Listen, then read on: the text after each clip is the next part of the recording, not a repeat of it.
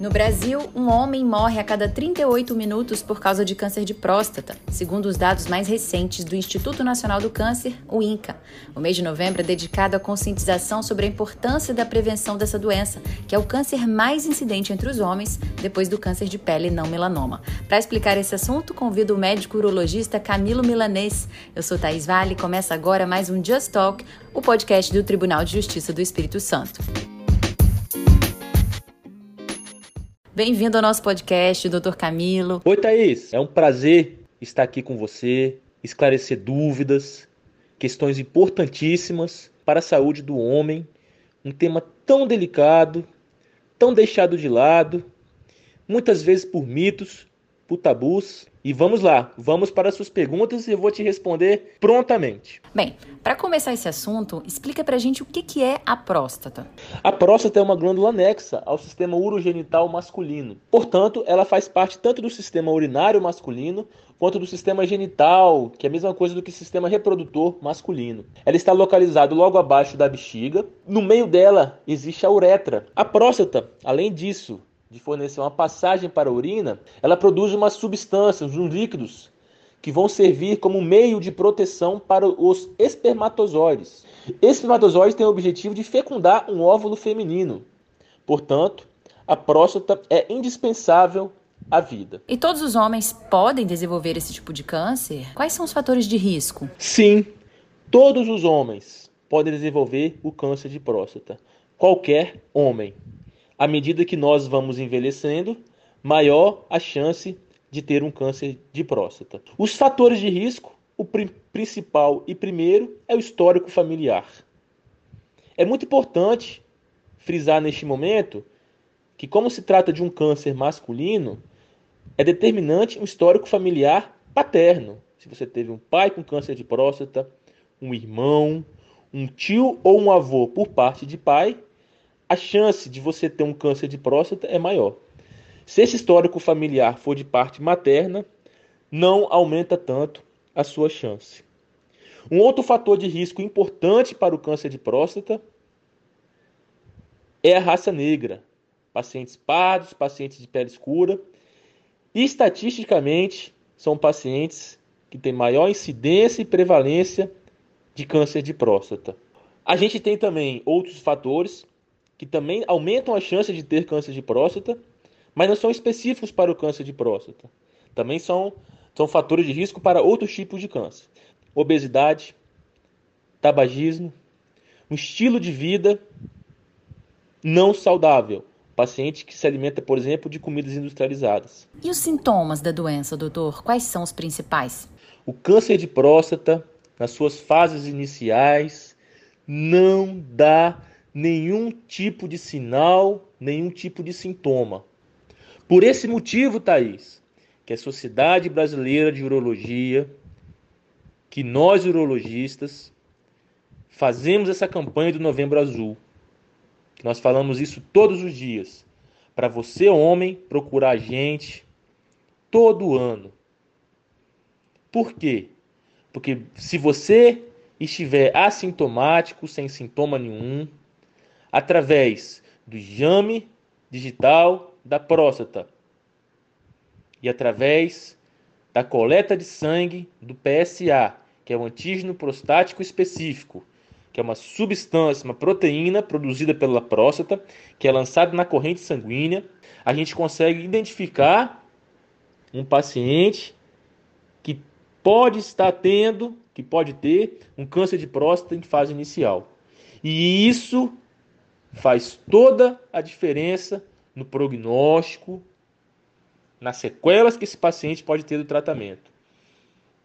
Um paciente com câncer de próstata em fase inicial, a chance de cura dele chega a quase 100%, Thaís. E se esse câncer avançar, o que, que ele pode ter? À medida que o câncer de próstata vai avançando, ele vai dar sintomas nesses sistemas, no sistema urinário, no sistema genital. Como está embaixo da bexiga, o paciente pode ter um desconforto ali na pelve, ali na bacia. O paciente pode ter um desconforto a urinar. O paciente pode ter dor a urinar. O homem pode acordar muitas vezes à noite para fazer xixi. O paciente pode fazer infecções urinárias de repetição. O homem pode sangrar pela uretra, pode sangrar quando faz xixi. E isso já é um sintoma de uma doença avançada, um câncer metastático, por exemplo. Do mesmo modo, esse câncer metastático pode dar metástases nos ossos e o paciente ter muita dor óssea. Infelizmente, essa é uma realidade. Então, que fique claro para você que esteja me ouvindo, para você homem, para você mulher, que possa falar com seu companheiro, com seu namorado, esposo ou marido. Câncer de próstata em fase inicial não dá sintomas. Por isso, vá ao seu urologista todo ano. Com que idade um homem já pode procurar o um médico para fazer os exames de rotina? O homem deve começar a procurar o urologista a partir dos 45 anos, se ele tiver histórico familiar paterno, ou se ele for de, de cor, de raça da pele negra, pele escura. O restante dos homens a partir dos 50 anos. E nós estamos falando de homens assintomáticos. Se você tiver sintoma, qualquer sintoma relacionado ao seu sistema urinário ou genital, qualquer alteração que te incomode, procurar em qualquer idade. E sim, quanto mais cedo for feito o diagnóstico, mais cedo for feito o tratamento, maiores são as chances de cura, maiores são as chances de não ter sequela nenhuma do tratamento. É verdade que câncer de próstata pode causar impotência sexual ou isso é um mito? Isso é um mito, Thaís. É um tabu, é uma desinformação. Um homem que recebe esse diagnóstico com um tumor, um câncer na fase inicial, ele é tratado e em alguns meses ele está curado com a sua ereção normal, com a sua ereção plena e com a sua continência plena. Por que, que muitos homens ainda deixam de procurar um especialista, doutor? Isso é uma questão cultural? Os homens têm muita vergonha, muito preconceito em procurar ajuda. Quando vai, muitas vezes não fala sequer com a esposa, com a parceira, com a família. E muitas vezes só hesita demais procurar a gente.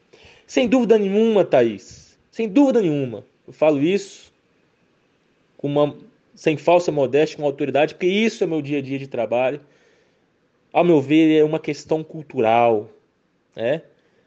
Culturalmente, nós homens somos criados para ser, entre aspas, super-homens, para sermos autossuficientes em tudo, para sermos provedores da família, provedores da sociedade. E Thaís, nós não temos, quiçá, uma educação adequada, uma educação científica, uma educação social, uma educação generalizada adequada. Imagina uma educação sexual, hein, Thaís? Então, meu ver, Thaís, isso vem daí.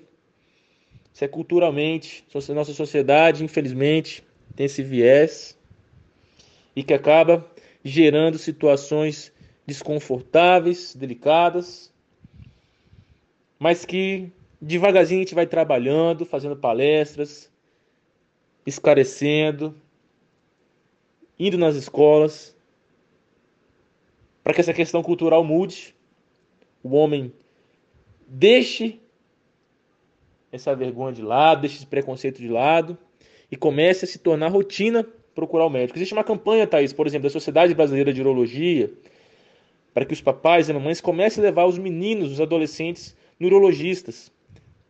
Desde quando começa a idade pré-sexual, lá para os 15, 16 anos.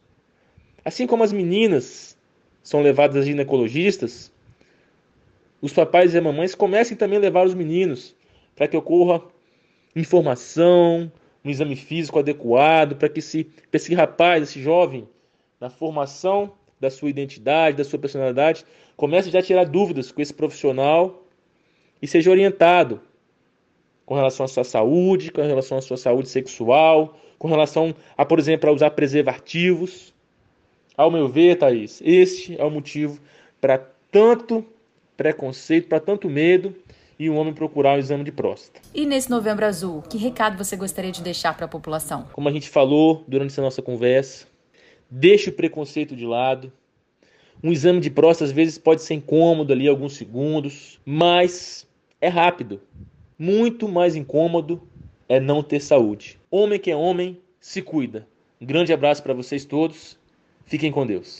Muito obrigada, doutor Camilo, por explicar esse assunto aí tão importante né, para a população, por responder as nossas dúvidas. E você que está em casa, se for homem, gostou? Espero que tenha gostado. Se você for mulher, aproveita para compartilhar esse episódio com seu pai, com seu irmão, com seu marido e ajuda a gente a espalhar essas informações por aí. Até o próximo episódio. Tchau, tchau.